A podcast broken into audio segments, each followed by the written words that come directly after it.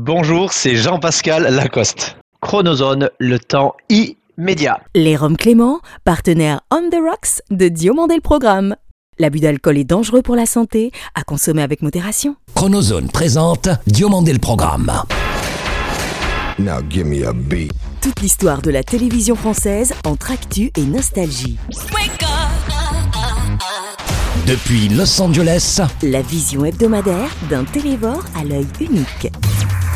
Entre série culte et héros éternel. 50 ans d'émission, 50 ans d'émotion. Le petit écran en ligne de mire. Ou quand les pages de Récréado prennent voix. DLP, c'est maintenant. Diomandé le programme, Toum, toudou, toudou, DLP vacances. Toudou, toudou, DLP vacances. Voilà maintenant près de deux ans que Naya et moi saluons nos auditeurs du monde entier à travers leurs pays et territoires. À partir de cette semaine, c'est directement à leur ville que nous nous adresserons. 223 pays et territoires écoutent DLP Vacances. En plus de nos auditeurs FM à Tahiti, Goma, Pattaya, Dubaï, Québec City, Montréal, Monaco et New York, un immense merci à ceux de nos 1 305 819 connexions françaises et francophones uniques en moyenne hebdomadaire, dont celles de Miami et Los Angeles, que nous savons gré de leur fidélité sans faille. Salut, je suis David Diomandé. Bienvenue dans DLP Vacances, votre hebdo radio média qui certes colle à celle de la France, mais dont les passionnés de télévision dans le monde entier raffolent en toutes circonstances. Le 18 octobre dernier, le vice-président de Reporters sans frontières qu'il est depuis juillet 2015 ne put que se réjouir de la libération, après 9 mois d'injuste captivité, du journaliste franco-afghan Mortaza Beboudi. D'autant qu'à son exemple, et dans son cas depuis 38 ans, l'investigation n'a de prix que celui de la vérité, et sa réputation d'une information ultra vérifiée est plus que méritée. Fan de la première heure de son magazine 90 minutes dès l'an 2000, j'adore la notion de cash investigation de ce journaliste souvent en première ligne et mettant toujours dans le mille. Son intégrité est loin d'être une parabole, sa morale est rare. En fait, moi, ce qui me fascine dans ce métier, et pourquoi je le fais, c'est les histoires de perception. Paul Morera est notre dossier journalistique du mois. Longtemps elle fut la plus puissante programmatrice de la place de Paris, qui de faire venir sur nos plateaux TV les plus grosses stars internationales avait également relevé le pari. Ancienne directrice de Starac 3, aimant la musique et les belles voix, son parcours radiophonique en soi est aussi gage en les artistes de sa foi. Bien que fille de pub, c'est dans l'industrie du spectacle qu'elle se fit une place idéale et en tant que directrice des programmes et de la musique à France Bleu National, elle donne un tempo, à contrario du banal. Bonjour, c'est Nathalie André. Bienvenue dans Diomandé le programme. Nathalie André est l'invitée Ivy Extended Version de DLP Vacances. Auparavant, retour sur la carrière toujours dans le move de Paul Morera, journaliste grand reporter en première ligne de l'information qui depuis maintenant 38 années prône la seule cash investigation. Est-ce que Doctissimo a le droit de transmettre ces informations qui sont évidemment des données de santé à des sociétés extérieures Reporter sans frontières, dont il est du reste vice-président depuis juillet 2015, Paul Morera ne verse jamais dans les potins au cours de ses enquêtes, tout en accordant systématiquement un droit de réponse à ses mis en accusation. Le concept de l'engueulade de football s'est étendu absolument à tout. C'est devenu un modèle économique pour les chaînes Tout Info. Documentariste premium depuis ces 22 dernières années, il n'a généralement guère besoin de plus de 90 minutes pour interpeller. De la pédophilie en Asie au tabac plaçant nos gosses sous intox au nom du maintien de l'ordre d'informer le plus grand nombre. 365 jours à travers un regard différent et sans concession, l'investigation par les équipes de Canal+. De Radio France Internationale à Canal, cet ex de l'agence Éclaboussa du talent de sa plume bien des marques idéales, de zone interdite à envoyé spécial, participant même de la création du vrai journal. Voici le centième vrai journal en compagnie de Lionel Jospin. Non, je déconne. Avec son confrère et sans doute ami Luc Herman, Paul Morera est véritablement en première ligne au-delà de sa société de production. Ainsi avons-nous une pensée affectueuse à l'endroit de ces deux confrères qui, il y a trois ans à l'adresse de leur siège, furent rattrapés à l'arme blanche par la noirceur des exactions. Deux journalistes de la maison de production Première Ligne faisaient une pause quand ils ont été attaqués à l'arme blanche. Si les enquêtes de Paul Moreira mettent souvent en état de choc, c'est aussi parce que chez le téléspectateur autant que le citoyen, la réflexion provoque. Et puisqu'informer n'est pas un délit, parmi les meilleurs journalistes d'investigation, on les lit. Paul Morera, on dit de moi que je fais du documentaire d'investigation, même si je me demande encore ce que ça signifie. Poutine et les oligarques est l'une de ces dernières traques, flanquée du saut de l'exigence et de celui du courage, c'est Marc. Ils ont mis la main sur exactement 50% des ressources stratégiques euh, du pays. De 90 minutes à lundi investigation, six années durant je fus accro à l'enquête version Paul Morera. Et l'avoir un jour à notre micro serait pour Naya et moi un honneur, non une quête. Et puisque nous sommes en contact, qui vivra verra. Je suis toujours très intéressé de voir comment les perceptions se construisent, parce que je pense que c'est ça aujourd'hui la définition de la propagande. Bah D'abord, c'est très important parce que c'est un partenariat de service public entre France 3 et France Bleu. Bonjour Nathalie André. Bonjour David.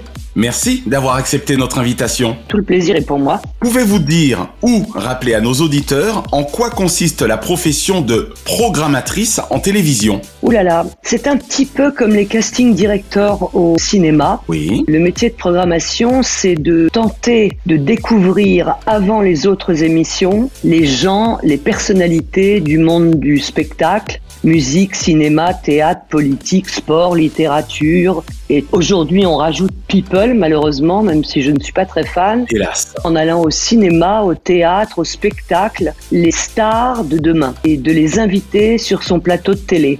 Donc il y a deux sortes de programmation. Pour le grand public et parfois pour les professionnels, la programmation consiste à mettre des émissions dans les cases, c'est-à-dire se dire tiens le lundi soir je vais mettre une série, le mercredi je vais mettre un match de foot. D'accord. Mais la programmation artistique n'est pas un métier très connu. Quand les gens regardent une émission de Michel Drucker, ils pensent que c'est Michel Drucker qui a invité la personnalité qui est en face de lui. Et pourtant non. Ça ne se passe pas comme ça. Il y a dans chaque émission un programmateur ou une programmatrice artistique en fonction des émissions, que ce soit sur BFM Télévision où on programme des politiques, des chroniqueurs, des médecins qui viennent parler du sujet du jour. Pour nous, euh, tarif de consultation veut dire organisation du cabinet. Il faut bien comprendre. hein, Oui. La programmation artistique, c'est l'art de découvrir un humoriste, un acteur et d'essayer d'être le premier à la voir. On pourrait presque vous assimiler à des dénicheurs de talent finalement. Oui, c'est pour ça que je dis que ça ressemble un peu au métier de casting director au cinéma. Exactement. Ensuite, quand il y a plusieurs émissions de télévision, l'idée c'est de programmer, que ce soit un nouveau talent ou une grande star, un nouveau politique ou un politique très confirmé, de le programmer avant qu'il aille ailleurs. Très bien.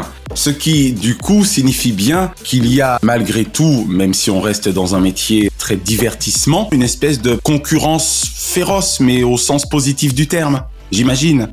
Alors, il y avait une concurrence féroce. Pourquoi? Parce qu'il y avait énormément d'émissions en access prime time. Il y avait énormément de prime time de variété, ce qui n'existe plus vraiment aujourd'hui. À l'époque de Sacrée Soirée, de Patrick Sabatier, de Michel Drucker, il y avait pratiquement 4 ou 5 émissions de variété par semaine, ce qui n'est plus le cas aujourd'hui. Exact. Tout ça a été remplacé par la télé-réalité, les jeux, les séries, les fictions. Par exemple, il y a une femme qui s'appelle Marie Pricot, qui travaille avec Nagui sur Taratata. Elle est à l'origine de nombreuses carrières, puisqu'elle a découvert de nombreux jeunes artistes. D'accord. Si on prend les années 90, où il y avait Studio Gabriel avec Michel Drucker à 19h, Nulle part ailleurs sur Canal à 19h, Bonsoir. Le nul par ailleurs auquel vous allez assister ce soir n'est pas un nul par ailleurs comme les autres. une autre émission sur France 3 à 19h, plus des émissions de journée. En effet, il fallait être le premier et mon travail était à cette époque-là, quand je programmais les émissions de Michel Drucker, comme d'autres après, d'être ou la première à programmer une artiste, je vais prendre l'exemple de Sandrine Kiberlin ou de Florent Pagny, ou en tout cas d'être la première à avoir sur mon plateau une star internationale, qu'elle soit chez nous, à la place d'être sur Canal+. Ça devait être vraiment passionnant. C'est un métier où on est très très peu chez nous. Puisque le lundi soir, on est au théâtre, le mardi à l'Olympia, le mercredi à Bercy, le jeudi dans un petit café-théâtre. Au cinéma. Le vendredi, on va avoir une pièce ou un film. Pour vous donner un exemple, Sandrine Kiberlin, que j'ai découvert dans Ridicule. Magnifique film de Patrice Lecomte. J'ai dit à Michel Drucker, il faut absolument l'inviter. Sandrine Kiberlin, Jean Dujardin, bonsoir. Bonsoir. Merci beaucoup euh, d'avoir accepté de venir nous parler de ce film. J'étais sûre qu'elle allait devenir une actrice très connue. Comme j'ai été voir Jamel à Ivry-sur-Seine et qui a fait sa première télé chez Michel Drucker. Oh là Un portefeuille À qui appartient-il Oh là là Et Eh oui, donc en gros, il faut tout de même avoir un sacré pif.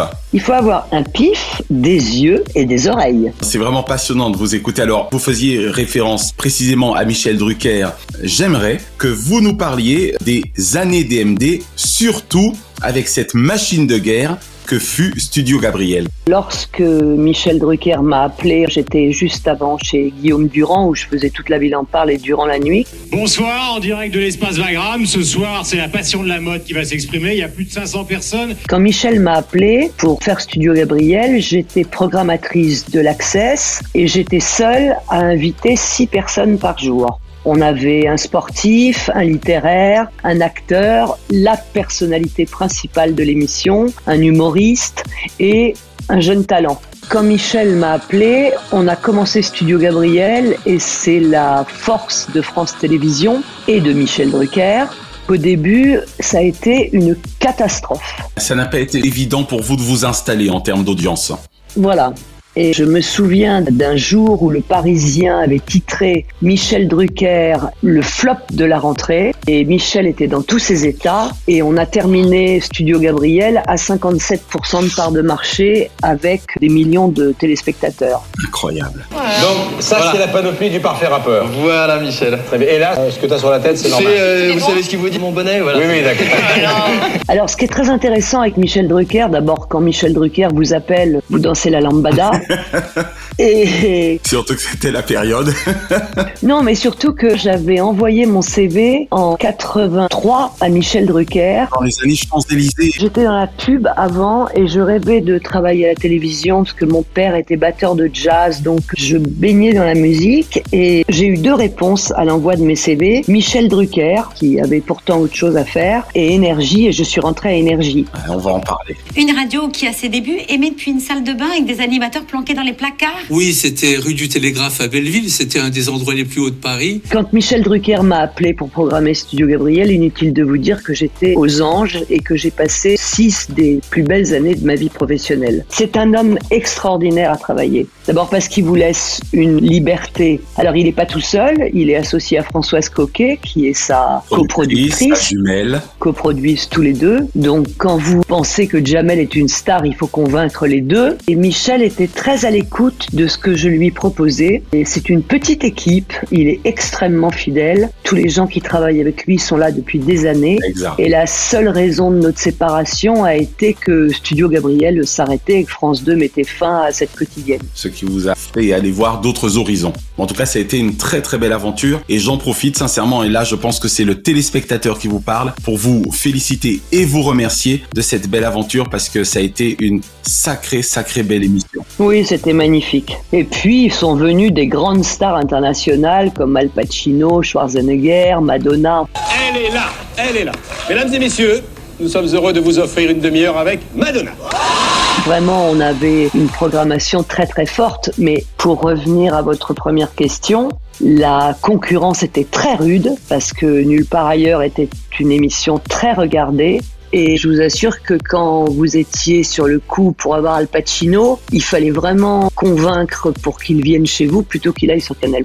A fortiori, chaîne officielle du cinéma en France déjà à l'époque. Exactement. Du coup, dans ces cas-là, puisque il ne s'agit évidemment de salir la concurrence, comment fait-on pour convaincre Schwarzy ou le grand Al Pacino de venir chez Michel Drucker plutôt que chez Philippe Gildas et Antoine Decaune. C'est très intéressant, c'est parce que Vous avez toujours respecté les demandes qu'on vous fait. Oui. Parce que vous êtes poli, vous remerciez, vous êtes fidèle et parce que vos demandes sont journalières, un peu comme à Canal+. Donc, vous n'avez pas affaire à Al Pacino, vous avez affaire à l'attaché de presse avec qui vous travaillez depuis 10, 15, 20 ans. Voilà. Je vais vous prendre un autre exemple. Quand vous dites à Mylène Farmer ou à son agent, non, on ne parlera pas de ton père, ou quand vous dites à Sylvie Vartan, je te promets qu'on prendra pas ton profil gauche, et que vous le faites, vous devenez quelqu'un de sérieux et de respecté. De fiable. Sans compter que quand vous appelez pour Michel Drucker, c'est comme quand vous appelez pour Philippe Gildas ou Antoine Decaune. C'est une référence absolue. Exactement. Donc, quand vous programmez une émission face à une autre, vous apportez l'audience, et forcément l'audience sur France 2 était plus importante que l'audience de, Canal. Canal. Ensuite, vous apportez une fidélité, c'est-à-dire que vous pouvez aussi dire je prends Al Pacino, mais le prochain film du français qui sort avec un acteur inconnu, je te le prendrai cinq minutes. Toujours une question de deal également. Alors, de deal, plus dans la chanson. Vous pouvez dire je prends Francis Cabrel, mais je te prends le nouveau talent qui vient de sortir. Alors que dans le cinéma, les acteurs français principalement allaient sur Nulle part ailleurs parce que Canal Plus finançait les films. Tout dépend des rapports que vous avez avec les attachés de presse, les agents, les patrons de maisons de disques et de la fidélité que vous avez eue à leur égard. Votre nom est tellement associé à l'univers de la télévision que l'on en oublierait presque que tout a commencé pour vous dans celui de la radio il y a 40 ans, Nathalie. Oui, enfin tout a commencé pour moi en 78 dans la pub. Ensuite, j'ai travaillé avec une agence qui s'appelait Roumaniac et Associés et un jour cette agence a fusionné, on a été licencié, j'ai envoyé les fameux CV dont je vous parlais. La radio où je suis rentrée, c'était Énergie et je suis rentrée au service publicitaire d'énergie.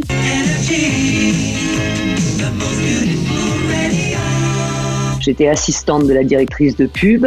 Au bout de trois mois que j'étais là-bas, Max est arrivé dans mon bureau et m'a dit, c'était un peu un rêve, écoute Nathalie, c'est très bien ce que tu fais à la pub, tu vas travailler avec moi parce que tu seras mieux à l'antenne et à la promotion des artistes. Donc je suis devenue la collaboratrice de Max Guazzini. En voilà un qui a eu du nez lui aussi finalement. Ah, puis j'ai appris énormément avec lui. Donc je suis restée trois ans et demi à Énergie, où j'ai passé des années exceptionnelles. J'ai travaillé aussi à Radio Monte Carlo pendant trois ans avec Yves Mourouzi. Côté Paris ou Monaco? Les deux. Les Le deux, lundi, j'étais à Paris, mardi, mercredi, jeudi à Monaco et vendredi à Paris.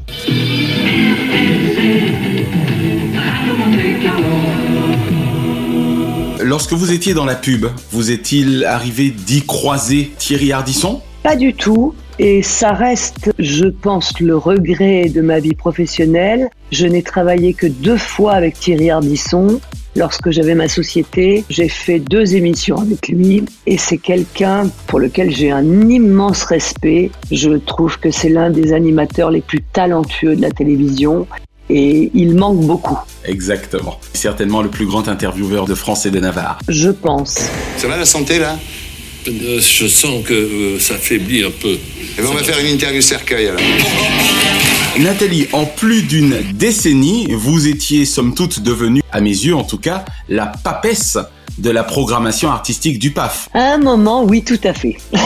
J'ai fait mes petites recherches, j'ai même halluciné sur le chiffre. Je crois que vous en êtes à plus de 3000 programmations d'émissions télévisées différentes. Mais c'est hallucinant, Nathalie. Bah, en fait, quand j'ai quitté Michel Drucker, tristement, ma mission était terminée, je me suis rendu compte qu'il n'y avait pas de société de programmation indépendante. À l'époque, vous signez IEZ une émission pour un an, deux ans, trois ans. Et en 97 sont arrivés, bien avant évidemment Médiamétrie et les audiences, un one shot, c'est-à-dire une émission. Et si ça marchait, vous en signez trois, et si ça marchait, vous en signez six.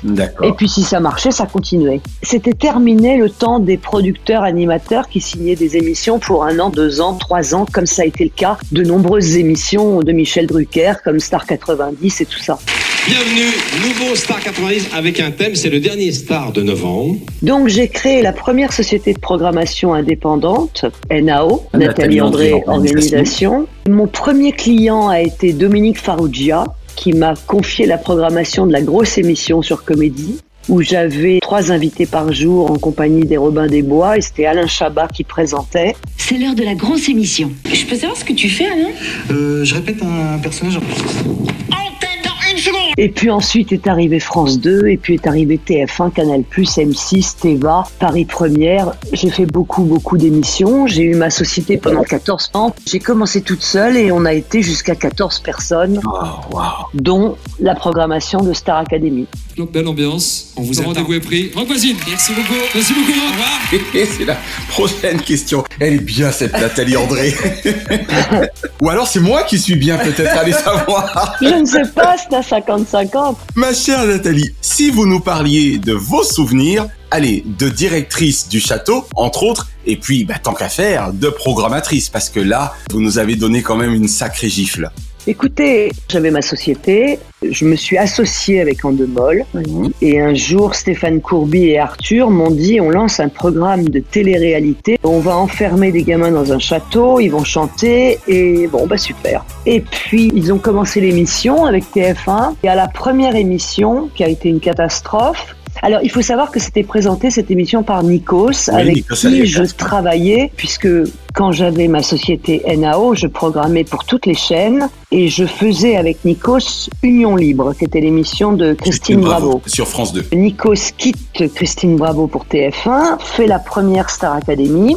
Et là, Arthur et Stéphane Courby m'appellent en me disant, à partir de samedi prochain, il nous faut des artistes pour chanter. J'ai dit génial parce que moi je trouvais que ça me faisait un contrat supplémentaire, un nouveau prime à programmer, donc je trouvais ça formidable. Et ils m'ont dit oui mais ce que t'as pas compris c'est qu'ils vont devoir partager leur titre avec des élèves. Et ça, c'est moins évident, j'imagine. Alors là, j'ai eu une petite syncope parce que le casting de la Star Academy 1 n'était pas de Jennifer d'aujourd'hui. Ils chantaient tous très très mal, à part deux, trois. Quand on m'a demandé de faire venir des artistes pour partager les titres avec ses élèves, je vous avoue que j'ai eu une attaque cardiaque. D'accord. Donc personne ne voulait venir et les seuls qui ont accepté toujours pour la raison que je vous donnais tout à l'heure, c'est-à-dire Oui, la fidélité, fidélité. ses 20 ans de métier et tout ça, Votre rectitude également. Peut-être, mais c'était très très compliqué parce que j'allais leur demander de partager une chanson en deux avec un élève qui ne savait pas chanter. Rappelez-nous les artistes qui pour le coup ont accepté. Alors les premiers qui ont accepté, c'est Marc Lavoine, Oui. Faudel, Danny Briand et Florent Pagny. Waouh. C'est dire l'importance de sa présence ce soir, mesdames, messieurs. Une grande star pour notre académie. Je vous demande d'accueillir monsieur Florent Pagny. Tout ça réparti sur les quatre premiers mois de la première année. Donc, on a eu la comédie musicale avec les rois du monde, des numéros de cirque. Il me semble Serge Lama qui avait fini par accepter. Oh mon Dieu, Serge Lama. Donc en fait, l'émission a commencé à cartonner la première année. Et quand on m'a dit, bah, tu vas faire la deuxième année, avec Pascal Nègre et l'homme qui est devenu mon mari, Bertrand Lamblot, on a dit, ok, mais on va faire le casting des voix. Et donc, je me suis retrouvée avec ma société responsable du casting des voix, parce qu'il faut savoir qu'à Star Academy, il y avait deux castings. Nous castions les élèves qui savaient chanter. D'accord. Et de l'autre côté, il y avait Alexia Laroche-Joubert et Angélique Sansonetti qui castaient le côté psychologique. Les personnalités. Exactement. Savant mélange, hein. Oui, enfin, c'était compliqué Mais parce oui. que parfois, ils voulaient des personnalités comme Jean-Pascal. Un quart d'heure de truc, faire un truc comme ça, on s'adapte, c'est tout, d'accord Mais c'est vrai que si on peut le faire la veille, c'est bien. Ils chantaient n'importe comment. Donc, il y avait une bagarre à la fin du casting. La deuxième année, j'ai fait le casting avec Bertrand Lamblot et Pascal Nègre, des voix, et ensuite, Angélique Sansonetti et Alexia Laroche-Joubert faisaient le casting des personnalités. On faisait un mélange de tout ça, et à la fin des six jours de casting, on se réunissait à TF1 et on faisait notre choix. Et on avait imposé avec Pascal Nègre qu'on ait au minimum 6 à 7 élèves qui chantent réellement, et surtout qui puissent progresser, puisque la Star Academy, avant d'être une télé-réalité, c'était une école. Eh oui. Il y avait du chant, il y avait de la danse. Non, t'arrêtes le mouvement. 6, tu l'arrêtes là. 3, 4. Vas-y, descends au sol. Prends ta tête. du théâtre, de l'expression corporelle, et les élèves et on l'a vu pendant les huit ans, faisait de réels grands progrès. Exactement, moi ça m'a rappelé Fame. C'est exactement ça. Vous avez un but, un rêve. Vous voulez la gloire. Eh bien, ça se paye. Et chez moi, ça se paye en une seule monnaie, de la sueur. La deuxième année, toutes les maisons de disques, parce qu'on avait terminé la première année à 10 millions de téléspectateurs, donc toutes les maisons de disques étant au courant que j'allais programmer des artistes sur la deuxième année, on regardait la première émission, le premier prime. Et donc on a vu qu'on avait quelques chanteurs. Donc on a pu commencer à programmer des stars françaises. Des petites, des grandes. Les artistes français ont commencé à dire OK, on y va. Je veux en être. Oui, parce que l'air de rien, au mois d'octobre, novembre, les primes étaient entre 10 et 12 millions de téléspectateurs. Ils étaient attachants quand même. Certains savaient véritablement chanter. Mais c'était extraordinaire. Mais surtout, je précise que les artistes n'étaient pas payés, contrairement à ce qu'on pense. On a toujours dit oui, mais c'est normal, ils sont payés. Non, ils n'étaient pas payés, ils étaient en promotion. Ce qui n'est pas la même chose. L'artiste qui acceptait de partager un gold avec un élève, en contrepartie, faisait son titre promo seul. Ce qui est complètement normal. Évidemment, pas pour la prod ni pour TF1, mais en tout cas, c'était ma bagarre personnelle. Donc, on a réussi ça. L'émission est devenue culte. On a terminé à 14 millions de téléspectateurs. Et puis, on a commencé la deuxième année à avoir une star internationale qui était Maria, Maria Carré. Carré.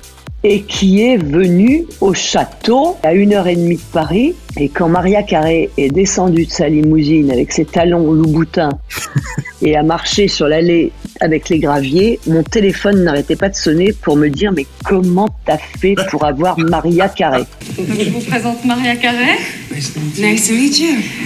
How you doing? La suite, vous la connaissez. Alors là, c'est la programmatrice qui m'a répondu. Maintenant, je voudrais une courte réponse de la directrice. Je crois que dans votre cas, ça a été La troisième. Une expérience absolument dingue. Pendant que j'étais directrice, j'étais aussi programmatrice sur les chaînes concurrentes, sur le Téléthon, sur les émissions de Patrick Sébastien et les autres émissions. Donc c'était très compliqué pour moi. Je ne pouvais plus faire mes courses et je n'ai pas eu le choix puisque Alexia euh, Laroche-Joubert avait perdu son mari d'un accident. De moto. Donc quand Étienne Moujotte me l'a proposé, j'ai pas pu refuser. C'était une année extrêmement chargée pour moi et pour ma société. Vous n'avez donc pas regretté. Bien sûr que non. Et puis c'est l'année où est venue Rihanna. Toute la programmation de Star Academy a été une hallucination. Quand je pense qu'on a eu Liza Minnelli, Ray Charles, enfin c'était une folie quoi. Madonna, pour ne citer que Madonna, Stevie Wonder, Tina Turner, Puff Daddy, Booba. enfin, Beyoncé. C'était une folie. Beyoncé est toujours fidèle à la Star Academy. Merci en tout cas vraiment d'avoir partagé avec nous tous ces beaux souvenirs et on va du reste poursuivre dans la lignée des souvenirs cathodiques de Nathalie André qui concernent peut-être euh, certains souvenirs qui peuvent remonter à l'enfance ou à l'adolescence. Nathalie, quelle ancienne série ou ancien feuilleton regardez-vous encore aujourd'hui ou seriez-vous susceptible de regarder facilement? Ma sorcière bien aimée. Juste pour le plaisir de toucher mon nez, de ranger toute ma maison en 5 minutes. Elizabeth Montgomery. Samantha, vous avez l'ordre de vous présenter à l'Assemblée des sorcières qui aura lieu à Salem. Magnifique. Ah ouais, ça reste vraiment culte. La musique du générique, tout, c'était culte. Peut-être Les Demoiselles d'Avignon. Vous pouvez m'en parler un peu? La Demoiselle d'Avignon, c'était une série qui passait sur Antenne 2, qui était interprétée par Marc Keller, qui était sublime, et l'acteur Louis Veil. C'était une fiction très love story et c'était magnifique. Ça a été un long feuilleton ou quelques épisodes? Ah oui, ça a été un très long feuilleton avec une audience absolument incroyable. Même question Nathalie, mais pour les dessins animés. Alors, ça va pas être un dessin animé, mais c'est de l'animation, c'est Pollux, c'est parce que Pollux, c'est mon enfance. Le manège enchanté. Le manège enchanté. Pourquoi ne dis-tu pas simplement sucre? Pas sucre Oui, parce qu'il faut bien que je joue, n'est-ce pas? Ou Bonne nuit les petits, qui était fait par Françoise Coquet d'ailleurs. Exactement. C'était extraordinaire. Alors on avait le droit de regarder Bonne nuit les petits, après il fallait aller se coucher et on attendait le marchand de sable. Donc euh, Bonne nuit les petits. Faites de beaux rêves. Oh, c'est génial, Manège Enchanté. Ma chère Nathalie, vous n'y couperez pas la formule magique de Zébulon. Tournicotis, tournicoton, mais après je m'en souviens plus. C'était ça. Il manquait le R roulé. Ah, c'est ça. Tournicoti, tournicota. Exactement. Et glace tournicotasse. En plein été, tournicoté. Nathalie, quel animateur kiffez-vous le plus actuellement ou avez-vous le plus kiffé par le passé? C'est compliqué parce que je pense que le numéro un des numéros un, et pourtant j'ai travaillé avec pratiquement tous les animateurs, reste Nikos. Samedi, j'organise un petit truc. Ah bon? Mais quoi? L'Energy Music Awards, vous connaissez? C'est un enchantement de travailler avec Nikos. Il est intelligent, brillant, il n'est jamais en colère, il est tout le temps souriant. Vous pouvez lui donner une information à donner dans la seconde, il va la donner même si vous êtes en direct. C'est un animateur modèle. Un animateur qui présentait quand même le 20h en Grèce. C'est un animateur qui a présenté une quotidienne sur LCI où il recevait des politiques, des littéraires. C'est un animateur qui sait tout faire. Ça a été mon Nikos préféré sur LCI, précisément. Oui, il était formidable. Mais vous savez, entre Nikos et Michel Drucker, il n'y a pas beaucoup de différence. Hein. Sur le professionnalisme, la gentillesse, le talent, je vous réponds Nikos, j'aurais pu vous répondre Michel aussi, donc euh, c'est très compliqué. Ça va faire plaisir à chacun d'eux, vraiment. Michel Drucker est inclassable. Je suis le rappeur kiffeur. Viens t'asseoir dans le canapé. Gabriel, c'est Mazomé. Plein d'artistes y sont passés. C'est une personne qui m'appelle encore aujourd'hui d'extrêmement fidèle. Très difficile la question que vous me posez parce que j'ai adoré travailler avec les deux à 50-50. Est-ce que vous avez, Nathalie, un journal télévisé ou un présentateur, évidemment, ou présentatrice, de journal télévisé favori? Même si je ne suis pas forcément la fan numéro un de ce journaliste, j'ai beaucoup de mal à rater le 20h30 le samedi, du 20h30 le dimanche de Laurent Delahousse. Les Français et Bernard Tapie, Bernard Tapie et les Français, cela fait 40 ans que ça dure. C'est une histoire intense, éruptive et passionnelle. Enfin, un JT, et c'est très service public, ça m'étonne pas, peut mélanger la politique et la culture. On peut regarder les infos et savoir ce qui va se passer dans le monde littéraire, de la cuisine, du spectacle. C'est un des JT les mieux faits en France. Je trouve que parfois il s'écoute un peu parler, mais je reconnais l'immense professionnel qu'il est. Et pour moi, il n'y a pas d'équivalent à 20h30 le samedi, 20h30 le dimanche, qui sont deux JT de 20h à 21h qui mélangent toutes les cultures et toute l'information. Exact. Et ça, c'est la force du service public. On ne voit jamais sur TF1 un jeune chanteur mélangé à un grand acteur. C'est un des JT les mieux faits de France. Il est riche, exactement. Et enfin, Nathalie, tout genre confondu, quel est le nom de votre programme préféré de tous les temps Sans hésiter, le grand échiquier. Oh Et je parle du grand échiquier de l'époque, même si aujourd'hui c'est toujours intéressant. On parle bien de Jacques Chancel. Le Grand Échiquier est une émission différente parce que nous prenons tous les risques cette fois-ci, tous les risques du direct. D'abord, l'émission durera trois heures. Je parle du Grand Échiquier de Jacques Chancel et de Mon Zénith à moi avec Michel Denisot, qui sont pour moi les deux émissions les plus intéressantes et les plus importantes de la télévision, sachant qu'on y a découvert Daniel Balavoine, qu'on y a découvert tant d'artistes du monde culturel classique comme rock. C'est pour moi une des plus grandes émissions télévisées. Vous posez ces questions-là, vous, ou c'est juste pour Non, je pose des questions.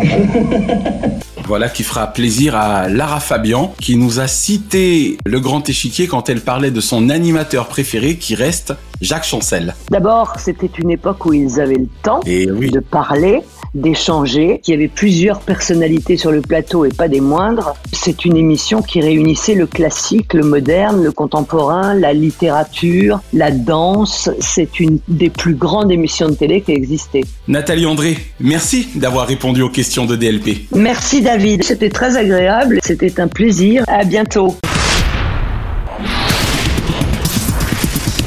Bienvenue dans Illustre Dieux Olympiques, votre nouvelle collection qui, bien qu'elle ne les idolâtre, célébrera les sportifs français d'outre-mer jusqu'à Paris 2024.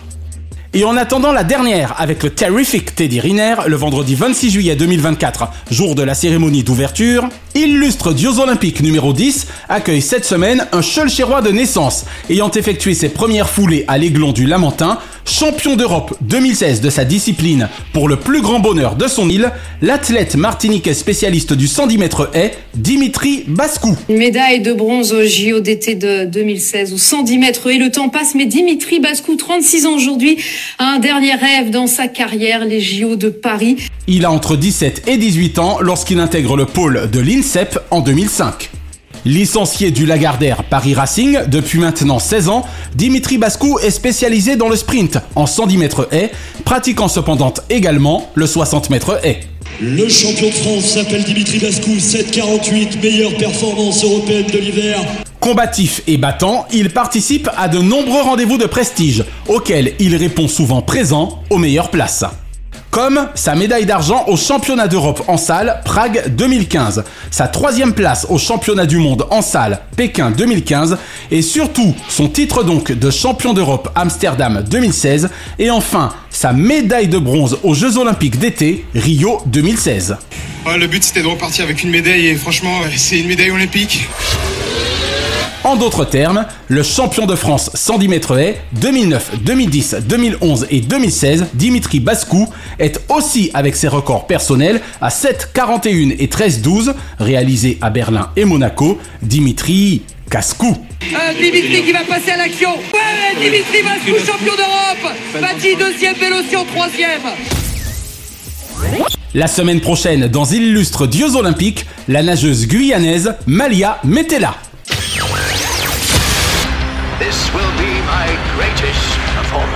Faites vos JO, ou 50 années de Jeux Olympiques en fête, où le monde des athlètes et les athlètes du monde refusent la défaite.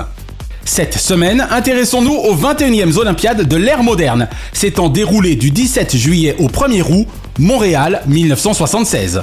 Au nom de tous les juges, Maurice Forget prononce le serment olympique.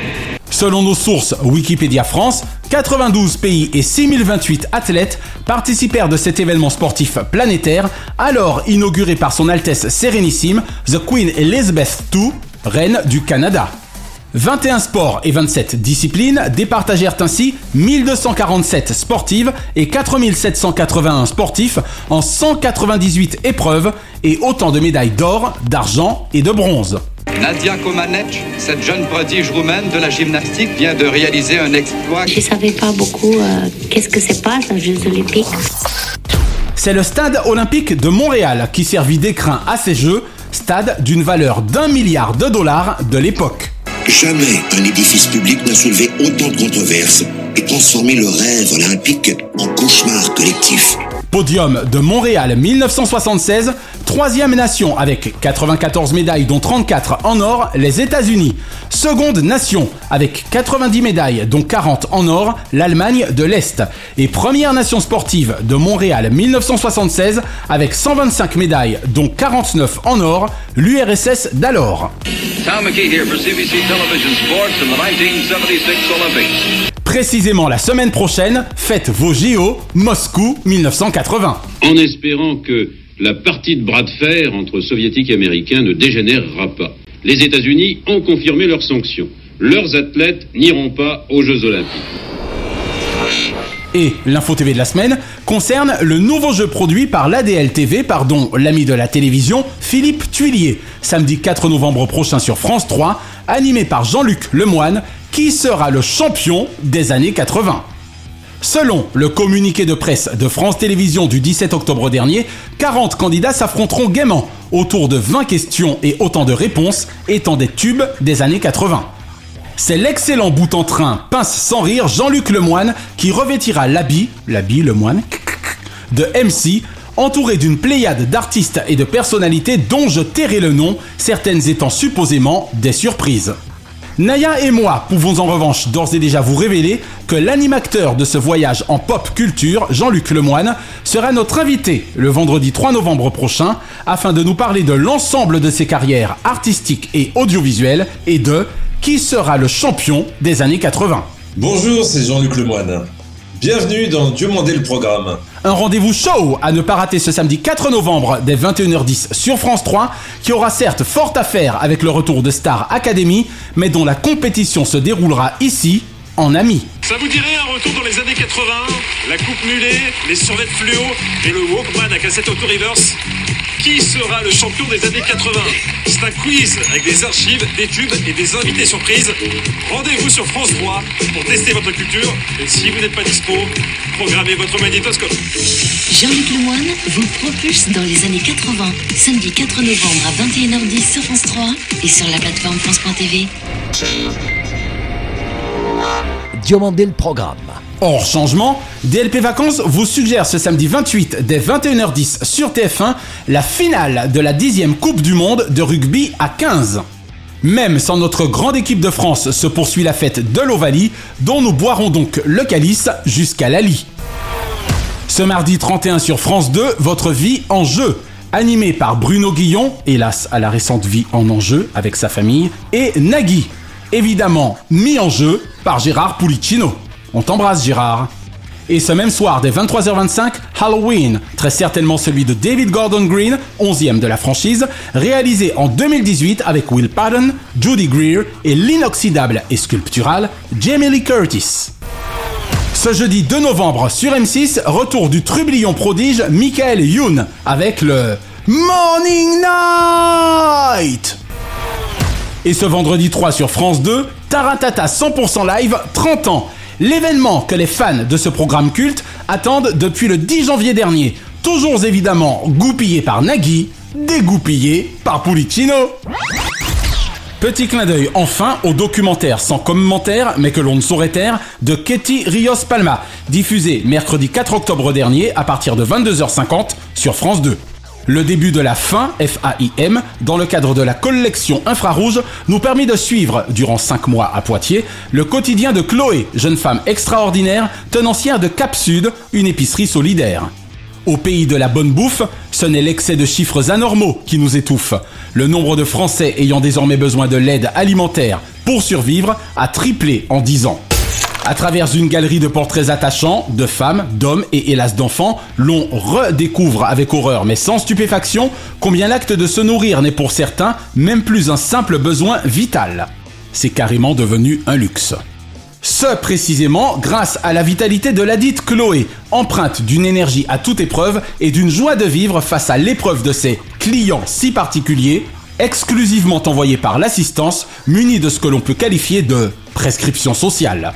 Entendre des prix au gramme près pour de la pâte à tartiner, une portion de poulet ou des pâtes avait de quoi nous faire nous interroger sur notre propre mode de vie, cependant que d'aucuns doivent juste espérer ainsi s'en sortir durant 3, 6 ou 12 mois. Notre émoi nonobstant, Naya et moi ne serons hélas parvenus à accéder à l'audience de ce film poignant et digne, prégnant et de la France indigne.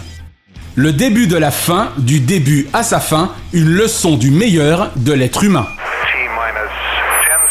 Chaque semaine, nous concluons votre rendez-vous 100% télévision avec les bougies de ces héros. Et comme le fredonnent les Minions, moins moches et méchants que Gru et Nefario, et toujours prompt à réécrire le scénario. Joyeux anniversaire, joyeux anniversaire, joyeux anniversaire, c'est ton anniversaire, joyeux anniversaire, tu as un an de plus, à toi de faire la fête et souffler tes bougies. Heureux anniversaire ce lundi 23, Max Guazzini, toujours aussi plein d'NRJ, Emilia Clark et Ariel Boulin-Prat, à laquelle nous souhaitons un joyeux 70e printemps. Ce mardi 24, Dominique Poulain et Pablo Mira. Son humour mira toujours. Ce mercredi 25, Nathalie Simon et Laurie Choléwa. Ce jeudi 26, Catherine Barma, Jules-Édouard Moustique et Patrice Carmouze. Ce vendredi 27, Joey Star, Laurent Deutsch et Léa Hala Salamé. Ce samedi 28, Olivier Mazerol et Isabelle Giordano, à laquelle nous souhaitons un cinématographique 60e printemps au sein de la Fondation BNP Paribas. Et ce dimanche 29, bienvenue à deux petits nouveaux dans le club des sexagénaires, Christophe Alévèque et Franck de la Personne. Une pensée enfin pour les cultissimes Annie Girardot, François Mitterrand et Coluche, qui étaient nés respectivement les 25 octobre 1931, 26 octobre 1916 et 28 octobre 1944. La semaine prochaine, Jean-Luc Lemoine, humoriste, animateur, comédien, chroniqueur, scénariste, souvent capable du meilleur du rire et MC de qui sera le champion des années 80 samedi 4 novembre prochain sur France 3 sera l'invité de DLP Vacances. Et puisque nous l'aurons sous la main, nous lui consacrerons également notre dossier. Retrouvez l'intégralité des épisodes de Diomandé le Programme, Drucker à l'ouvrage, Dallo et DLP Vacances sur votre plateforme de podcast favorite. Et abonnez-vous à nos Facebook et Instagram, Diomandé le Programme et Drucker à l'ouvrage. DLP Vacances est produit par Chronoson Corp Burbank, Californie, intégralement réalisé par Naya Diamond. Notre Pacifique Océan de reconnaissance à Fabrice Lana, Sylvain Morvan, Katia Martin, Eric Feg, Infocom Web Service, Dundee et Dave Marsh, Mr. Splat. Bise de proches voisins de la centenaire Warner à Kate, Shina et Ramzi Malouki, ainsi qu'à Frédéric Dubuis et Charles Larcher pour leur inestimable confiance. Merci à Do, Azoulay, Berda et TF1 pour l'emprunt du thème de leur générique et à Alexandre Letraine pour son adaptation aussi magique que mythique. Vive le Paris Manga Sci-Fi Show les 28 et 29 octobre à Paris-Nord Villepinte avec entre autres guests notre ami Zémial. Vive le Mondial du chocolat du 28 octobre au 1er novembre à Paris, porte de Versailles. Je suis David Diomandé. Merci à nos millions d'auditeurs sur le digital qui, bien que snobés par la presse nationale, n'ont nul besoin d'un algorithme au demeurant génial pour constituer audience mondiale. Joyeux Halloween Et, à l'instar de Laurence Le Marchal, Diomandé le programme. DLP, DLP, DLP, DLP, tout, tout, tout, tout, tout, tout, tout, DLP vacances. Chronozone, le temps immédiat. Salut, c'est Jean-Luc Lemoine. Vous me connaissez peut-être, on a tout essayé, on n'est pas couché, ou touche pas à mon poste. Depuis 4 ans, je vous accompagne aussi avec Samedi d'en rire. Je vous donne rendez-vous le 3 novembre chez David et Naya pour Dieu le programme. Je vous parlerai de la toute nouvelle émission Qui sera le champion des années 80 et on en profitera pour parler de ce qui a fait mon parcours. Donc n'oubliez pas, vendredi 3 novembre. D'ici là, je vous embrasse.